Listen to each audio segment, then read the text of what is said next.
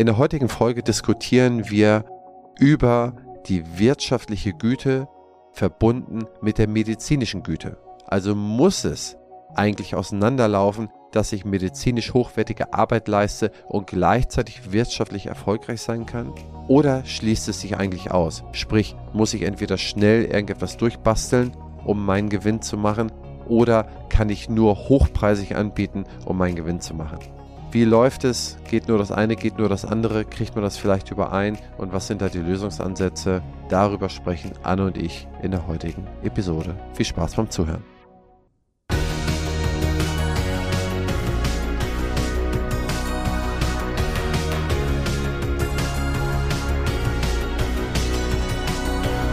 Partner dieses Podcasts ist die Bludenta GmbH mit dem Flash Zahnaufhellungssystem. Willkommen zum Podcast Nummer 12. Thomas Müller hat uns eine Frage geschickt und zwar, wie schaffe ich es, wirklich gut zu sein und trotzdem wirtschaftlich? Lieber Christian, geht es überhaupt?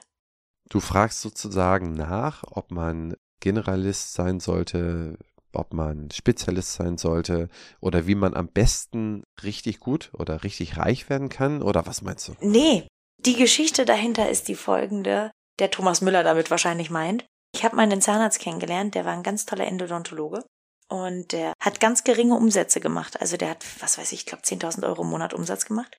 Und da habe ich zu ihm gesagt, wie kann denn das sein? Du bist doch Spezialist, du machst das so toll. Sagt er, du, ein guter Zahnarzt, ein richtig guter Zahnarzt, verdient kein Geld, sonst ist er nicht gut. Und da habe ich drüber nachgedacht und dachte mir, hä? Das ist doch Quatsch, das ist doch totaler Quark. Und da hat er zu mir gesagt, also wer wirklich gut ist und für den Patienten denkt, der verdient einfach nicht so viel, weil die Behandlung sehr lange dauert und du kannst halt nicht so viel dafür abrechnen. Und da habe ich gesagt, das ist doch aber Quatsch, du kannst auf Privatvereinbarungen treffen. Also, um das vielleicht mal vorwegzunehmen, ich finde es ein absoluter Quatsch. Es hat überhaupt nichts damit zu tun, wie viel du verdienst, ob du gut oder schlecht bist. Das ist keine Kennziffer, aber du kannst als super guter Zahnarzt auch super gut verdienen. Und ich gebe euch mal ein Beispiel. Bolz-Wachtel im Planeo, die einen sehr guten Ruf haben, oder Hürzeler Zur. Ich glaube, denen geht's wirtschaftlich jetzt nicht schlecht. Und Hürzeler Zur haben das erfolgreichste Paarbuch geschrieben, was es weltweit gibt. Also ich glaube, dass es nicht ein Ausschlusskriterium ist. Wenn man richtig, richtig gut als Zahnarzt ist und auch für den Patienten arbeitet, kann man trotzdem damit Geld verdienen. Oder wie siehst du das? Ja, gerade die Beispiele, die sind absolut exemplarisch und äh, die stimmen. Also Hürzeler und Zur Wer kann von sich behaupten, besser in der äh, Chirurgie beziehungsweise Implantologie zu sein als Otto Zur oder Mark Hörzler? Also die sind schon absolute Champions League und dort Finalteilnehmer in jedem Jahr seit 15, 20 Jahren. Also absolut, die werden auch ihr Geld verdienen. Ja, dein Punkt oder das, was der Endotologe dir gesagt hat, ist insofern zu bewerten, dass derjenige halt die perfekte Behandlung macht. Du kennst selber wahrscheinlich aus deiner Assistenzzeit oder von Kollegen diejenigen, die auch noch mal eine halbe Stunde lang an der Fissur rumgefummelt haben. Aber das kannst du dir ja liquidieren lassen. Also du kannst ja einfach sagen, pass mal auf, ich mache so schöne Kunststofffüllungen die lasse ich mir liquidieren. Also die Quintessenz aus dem Ganzen ist doch, dann bist du kein guter Verkäufer. Du bist vielleicht ein toller Zahnarzt, aber du kannst nicht dementsprechend das an den Patienten kommunizieren, warum es das wert ist, dafür das Geld auszugeben. Das hat aber nichts mit deiner Qualität zu tun. Das ist richtig. Die Frage ist, ob das erstmal A notwendig ist, eine Fissur an der Stelle nochmal eine halbe Stunde weiter zu bearbeiten. Und dann ist das notwendige Übel, dass du dann auch das Geld dafür bekommst. Und wenn du dir das nicht anforderst, dann hast du dann irgendwo schon eine Thematik aufgemacht. Und die wird sehr gerne immer hinter dem Vorhang des Helfens, des hippokratischen Eides, des äh, wir sind doch kein Unternehmer, sondern wir sind doch Mediziner und so weiter, wird's versteckt. Tatsächlich ist das aber immer nur diese Scheuheit, diese Schüchternheit aus meiner Sicht und böse ausgedrückt das Unvermögen, die Leistung, die man selber abbildet, zu fakturieren. Aber weißt du warum? Weil wir es nicht gelernt haben. Wir haben im Studium noch nicht mal Abrechnung gelernt, geschweige denn mal ein Verkaufsgespräch gelernt.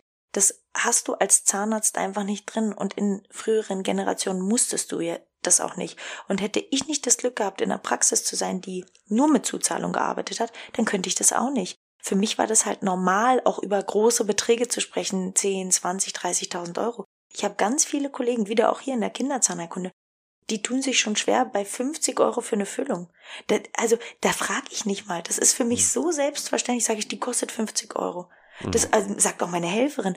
Aber ich glaube, weil ich mir dessen Wert total bewusst bin und ich habe manchmal das Gefühl, gerade bei Frauen fällt es mir viel häufiger auf, die wissen gar nicht, wie gut und wie wertvoll deren Job ist und ihre Arbeit und deshalb trauen sie sich nicht mhm. an den Patienten zu kommunizieren, hey, das kostet Geld. Mhm. Da müssen wir uns hin entwickeln. Bei den politischen Entwicklungen, die wir in den letzten Jahren haben, müssen wir anfangen, auch unternehmerisch zu denken. Spätestens jetzt müssen wir einfach anfangen. Oder wie siehst du das?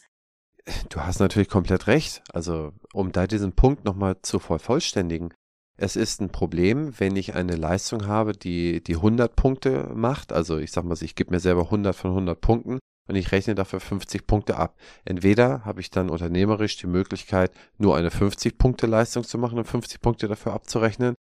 Oder ich muss das andere, das Delta sozusagen so zusammenbringen. Und das Grundproblem ist da die Bildung. Du lernst es halt nicht, dass es auch dazu gehört, sich zu artikulieren zur Patientenaufklärung. Es gehört meines Erachtens auch zur korrekten Patientenaufklärung, den Patienten über die Möglichkeiten zu informieren, was man machen kann. Warum nimmt man dem Patienten, so nähere ich mich da immer diesen Kandidaten, den du gerade beschrieben hast, warum nehmen Sie dem Patienten die Entscheidung ab? Hat der Patient sich dafür entschieden, eine drei Stunden Behandlung mit allen Extras da irgendwo zu machen? Haben Sie sich vielleicht für den Patienten dafür entschieden oder haben Sie dem Patienten nicht vielleicht ein, zwei, drei Sachen vorzuschlagen, für die er sich entscheiden kann? Einmal die Regelversorgung, einmal die Versorgung, die Sie empfehlen, die auch die beste für den Patienten ist, die kostet dann das und das. Und ehrlich gesagt, der Gesetzgeber verlangt es sogar, dass man dem mehrere Möglichkeiten, mehrere Therapievorschläge macht. Und die kann man sogar abrechnen, wenn man dem Patienten mehrere Vorschläge macht. Das heißt, man hat diese Möglichkeit und die hat der Gesetzgeber vorgesehen und es fehlt hier einzig und allein am Selbstbewusstsein und an der Bildung. Also mein erster Punkt ist, wie gesagt, ich gebe, versuche dem das Selbstbewusstsein zu geben, dass ich dem Patienten eine Entscheidungsmöglichkeit lasse im nächsten Schritt weiß ich ganz genau, was zu einer Behandlung an Kosten aufkommen. Und für mich gibt es da auch keine Diskussion. In einem Apple Store, und das ist nichts, nicht mal was medizinisches, es ist völlig egal, wo. Mit keinem Menschen der Welt kann ich irgendwo noch irgendwie über irgendetwas großartig verhandeln. Es ist eine Leistung und die hat ihren Wert. Und diese Bildung muss man halt aufbauen. Man muss äh, sich damit beschäftigen, man muss da vielleicht ein Buch zu lesen, da kann man ja mit anfangen, da gibt es ein paar super Studien, super Bücher, die man empfehlen kann. Und dann kann man sich da vielleicht mal einen Coach holen. Da gibt es auch, sicherlich kann man sich da mal bei YouTube umschauen, ob es da gute Coaches gibt. Dirk Kräuter macht das auch gut, finde ich. Der Kräuter macht es gut, ist sehr, sehr teuer. Äh, da kann man aber vielleicht beim Vortrag mal von ihm hingehen. Ich glaube, das kostet vielleicht 300, 400 Euro, aber das sind auch 400 Leute. Man kann auch einfach ein Buch lesen von ihm, reicht auch, kostet 50 Oder ein Euro. Buch lesen von ihm. Und dann sollte man sich zumindest diese Bildung ins Haus holen, dass man hier keine Hemmung mehr davor hat, irgendeinen Preis irgendwo auszusprechen. Kannst du dir vorstellen, liebe Anne, ich habe nicht selten Kunden, und da kommen jedes Jahr so zwei, drei Dutzend zusammen, die sich nicht trauen, ihren Patienten Prophylaxeleistungen anzubieten, weil sie sagen, ja, dann müssen die Patienten doch so viel bezahlen, ich möchte denen eigentlich nicht die jährliche Prophylaxe anbieten, mal so auf Nachfrage oder alle paar Jahre mal. Diese Fälle haben wir regelmäßig. Was sagst du dazu? Ich glaube, dass eine Sache, der sollte man sich unbedingt bewusst sein. Stellt euch vor, ihr habt eine Praxis, die ist vier Wochen im Voraus ausgebucht und ihr verdoppelt einfach eure Preise. Oder ihr erhöht einfach die Preise und ihr verliert die Hälfte der Patienten. Was passiert? Ihr habt genau den gleichen Umsatz mit der Hälfte der Patienten und habt einfach mehr Zeit. Und das ist das, was ich als allererstes zu meinen Kolleginnen sage, wenn die mir erzählen, sie sind sechs Monate im Voraus ausgebucht und sie haben nur 5000 Euro Gewinn gemacht in diesem Monat, dann sage ich, dann hast du einfach falsch kalkuliert. Wenn du sechs Monate im Voraus da voll bist, dann hast du doch die Nachfrage, dann selektier doch deinen Patientenkreis und um Gottes Willen, ich will jetzt nicht sagen, jeder soll mit Zuzahlung arbeiten. Das müsst ihr immer selber entscheiden. Aber ich glaube, es geht nicht mehr ohne, um eine gute Zahnmedizin zu machen. Um eine wirklich sinnvolle, gute Zahnmedizin zu machen. Und genau wie du sagst, dazu gehört auch ein Prophylaxekonzept. Und da müssen wir Zuzahlung verlangen, weil es halt einfach nicht übernommen wird. Und es ist doch eine total leichte Aussage zu sagen, vielleicht ist es an Ihrer Stelle auch interessant, sich mal über Zusatzleistungen zu informieren, Zusatzversicherungen, die auch diese Leistungen übernehmen. Und dann habt ihr aus einem Kassenpatienten einen Privatpatienten gemacht und habt überhaupt nicht mehr diese Aufklärungsarbeit. Und ich will wegkommen davon, dass wir dem Patienten was verkaufen. Das machen wir nicht. Wir empfehlen eine Leistung und die wird nun mal einfach nicht von den Krankenkassen bezahlt. In Österreich, in der Schweiz, in Dubai, in Amerika, in England, überall ist völlig normal. Nur wir Deutschen schaffen es noch nicht, für uns selber einzustehen und zu sagen, hey, unsere Leistung ist was wert und das muss bezahlt werden. Und na klar, gibt's immer noch diese Stereotypen von Zahnärzten, der Porsche-Fahrer, der Golf spielt und der in Geld schwimmt, ja. Aber es ist halt nicht mehr die Realität. Es gibt ganz viele, die halt wirtschaftlich nicht mehr so goldig dastehen. Und genau da müssen wir einfach anfangen, jetzt umzudenken. Und da müssen wir auch als Unternehmer denken. Jetzt stellt sich eigentlich doch noch die Frage, kann man nur hochpreisig aus deiner Sicht her erfolgreich sein oder geht es eigentlich auch niedrigpreisig? Das heißt, es hörte sich gerade so an, als äh, wenn ich eigentlich immer Zuzahlungen verlangen müsste, um da Geld zu machen. Siehst du das nur in diesem Hochpreissegment oder wie ist da deine Meinung zu? Nee, ich glaube, jeder Zahnarzt, tolle Frage übrigens, ich glaube, jeder Zahnarzt muss das für sich selber entscheiden und muss es seinem Konzept anpassen. Es gibt ja zum Beispiel bestimmte Orte, in denen es sich total anbietet, Basisversorgungen anzubieten. Ich gebe ein Beispiel in Berlin-Neukölln wird wahrscheinlich die Privatpraxis mit nur Zusatzleistungen nicht so gut laufen wie eine Praxis, die vor allem günstige Lösungen anbietet, ja.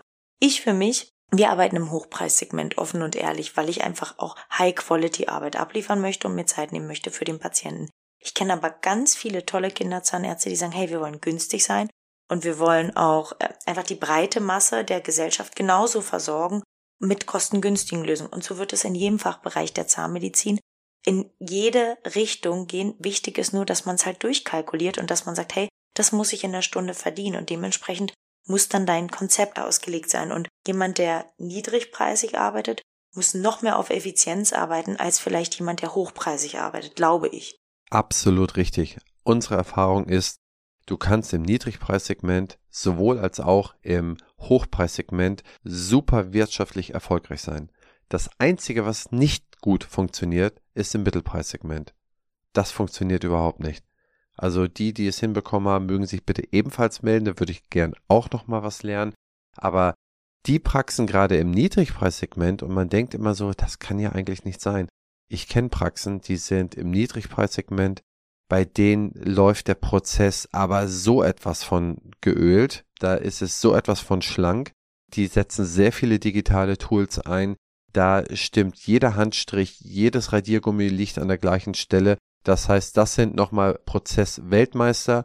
Die gehen auf ein anderes Klientel. Die beschäftigen sich nicht viel mit Zuzahlung. Die rechnen relativ hart ab und erreichen so sozusagen insgesamt auch Renditeschnitte, die mit den hochpreisigen Praxen in nichts nachzustehen sind. Schauen wir uns doch mal die Reich Forbes Reichenliste in Deutschland an. Schau doch mal die Top 5 an. Das sind drei oder vier dabei oder mindestens zwei immer dabei. Das heißt einmal die Familie Albrecht, einmal die Familie Schwarz, Little, die mit äh, absolut Niedrigspreisprodukten zu Multimilliardären geworden sind. Hier gibt es einen Riesenmarkt dafür. Dieser Riesenmarkt, der ist äh, aus meiner Sicht in der Zahnmedizin nicht viel anders aber dann muss wirklich alles stimmen. Da muss man vielleicht auf das eine oder andere Extra oder die Extraschleife verzichten, aber da muss alles stimmen. Das heißt, eigentlich ist es leichter im Hochpreissegment sehr gute Renditen zu erzielen als im Niedrigpreissegment. Das ist etwas für die Top-Pros. Und ich glaube, man, äh, das muss ich einfach, sorry, aber das brennt mir auf der Zunge, aber ich glaube, dass es im Niedrigpreissegment es wahnsinnig schwierig ist, ein guter Zahnarzt zu sein. Das tut mir leid, aber für mich gibt es irgendwo Grenzen, wenn es um Qualität bei der Gesundheit geht. Und ich möchte da keine Kompromisse machen und ich möchte nicht nach fünf Minuten, weil die Zeit abgelaufen ist und der Wecker klingelt, sagen so, und jetzt muss das Kind aber raus. Und ich glaube, so geht's vielen Kollegen halt auch. Und da hast du was ganz Schlaues gesagt. Genau diese Kollegen, die halt nicht Abstriche machen wollen in der Qualität, die manchmal einfach passieren, der Effizienz geschuldet und der Zeit geschuldet, die müssen einfach dann ins Hochpreissegment gehen, weil es sonst anders nicht wirtschaftlich funktioniert. Ja, da hast du recht. Aber ich muss eine Lanze für die brechen. Diejenigen, die dort sind, die sich dort aufhalten. Mein ehemaliger Zahnarzt, der ist mittlerweile verrentet, der war genau so einer und der hat Top-Arbeit gemacht, der war genau da richtig aufgehoben. Der hat sich wahnsinnig drüber geärgert, als ich dann irgendwann in der privaten Krankenkasse war Also, ich kenne nicht nur anekdotisch auf mir selber, sondern auch in unserer Kundschaft halt die Zahnärzte, Zahnärztinnen, die es top machen, auch da an Sauberkeit, an nichts zu übertreffen. Die Prozessketten stimmen, die Geräteausstattung ist erstklassig. Es ist da alles stimmig, aber es ist echt ein dickes Brett zu bohren, um da erfolgreich zu sein. Aber man kann da genauso erfolgreich sein aus Zahnarztsicht wie auch ja in anderen Marktsegmenten. Am Ende des Tages für den Patienten, für die Patientin ist sozusagen genug Fleisch dort. Also ja. man kann sich schon den passenden Zahnarzt, Zahnärzte für sich aussuchen. Voll. Jetzt kommt die Werbung. Mensch, Anne, was hat dich diese Woche geflasht? Erzähl mal. Ach, so ziemlich vieles. Aber weißt du, was ich ganz besonders toll fand? Wir haben den Partner für unseren tollen Podcast gefunden. Und wer ist das, Christian? Das ist die Blue Denta GmbH mit dem Flash Zahnaufhellungssystem, mit dem Straight Zahnbegradigungssystem und dem Sachs Weißer Shop. Liebe Anne, hast du von denen schon mal was gehört? Habe ich und ich bin total glücklich, denn auch wir haben in unserer Praxis das Flash Bleaching System etablieren können und die Patienten lieben es.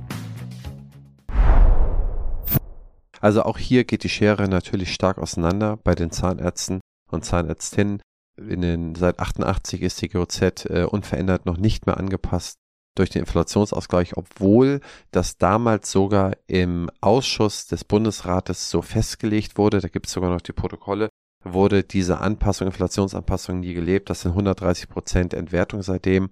Das heißt, man kann wirklich sagen, mir sagen auch viele Zahnärzte, die wussten wirklich nicht in den 80er Jahren, wo sie ihr Geld hinstapeln sollten, aber das hat sich ja jetzt so ein bisschen egalisiert. Trotzdem gibt es heutzutage mehr super top laufende Praxen und super mittelmäßig schlecht laufende Praxen. Das heißt, die Schere geht da auseinander. Und der Grund, warum es auseinandergeht, ist, würde ich sagen, sehr stark die generelle Bildung, also betriebswirtschaftliche Bildung und bei einigen ist ja vorhanden, aber die Schüchternheit, das dann auch irgendwie umzusetzen, das darf man auch nicht unterschätzen, dass ganz, ganz, ganz viele da Manschetten haben, irgendwie etwas darzunehmen. Dann lass es deine ZMV machen und mach es nicht selber. Wenn du nicht über Geld sprechen möchtest, verstehe ich als Arzt, ist total okay. Dann bilde deine ZMV so gut aus, schick die zu Kursen, dass sie über die Kostenvoranschläge spricht. Du machst nur das Medizinische. Das ist doch absolut in Ordnung. Ja, absolut. Also die Ursprungsfrage war ja, kann man medizinisch top arbeiten und wirtschaftlich trotzdem gesund sein? Und ich glaube, die Frage können wir eindeutig mit Ja beantworten. Und dadurch, dass wir wissen, dass die Schere auseinandergeht, müssen sehr, sehr, sehr viel mehr Kolleginnen und Kollegen sich betriebswirtschaftlich bilden, sich Sachen anlesen, die Schüchternheit versuchen abzulegen oder an eine geeignete Mitarbeiterin oder Mitarbeiter in der Praxis zu delegieren, denn dieses Gap wird sich nicht von automatisch schließen und der Gesetzgeber wird auch nicht einspringen und da irgendwie das Füllhorn aufmachen, um da irgendetwas hinzuschütten. Das wird nicht passieren. Die Zeichen der Zeit sind gänzlich andere. Die Reformen, die jetzt beschlossen worden sind durch Lauterbach, das machen wir in einer äh, speziellen Folge nochmal im Detail, die führen auch nicht dazu, dass es dem Zahnarzt besser gehen wird. Also insofern, man muss sich selber hier rausholen, man muss sich selber hier fordern und fördern und seine Mitarbeiter, um das genau hinzubekommen. Tolle Schlussworte. Danke, lieber Christian, für diese tolle Folge. Danke auch. Ja, auch hier gilt wieder, wenn euch die Folge gefallen hat, dann bewertet uns auch bei Spotify und iTunes mit 5 Sternen und hinterlasst einen kleinen Kommentar. Fragen bitte an henrizi.opti-hc.de oder den Instagram-Kanal von Anna Heinz. Bis zum nächsten Mal. Eure Anne, euer Christian. Macht's gut.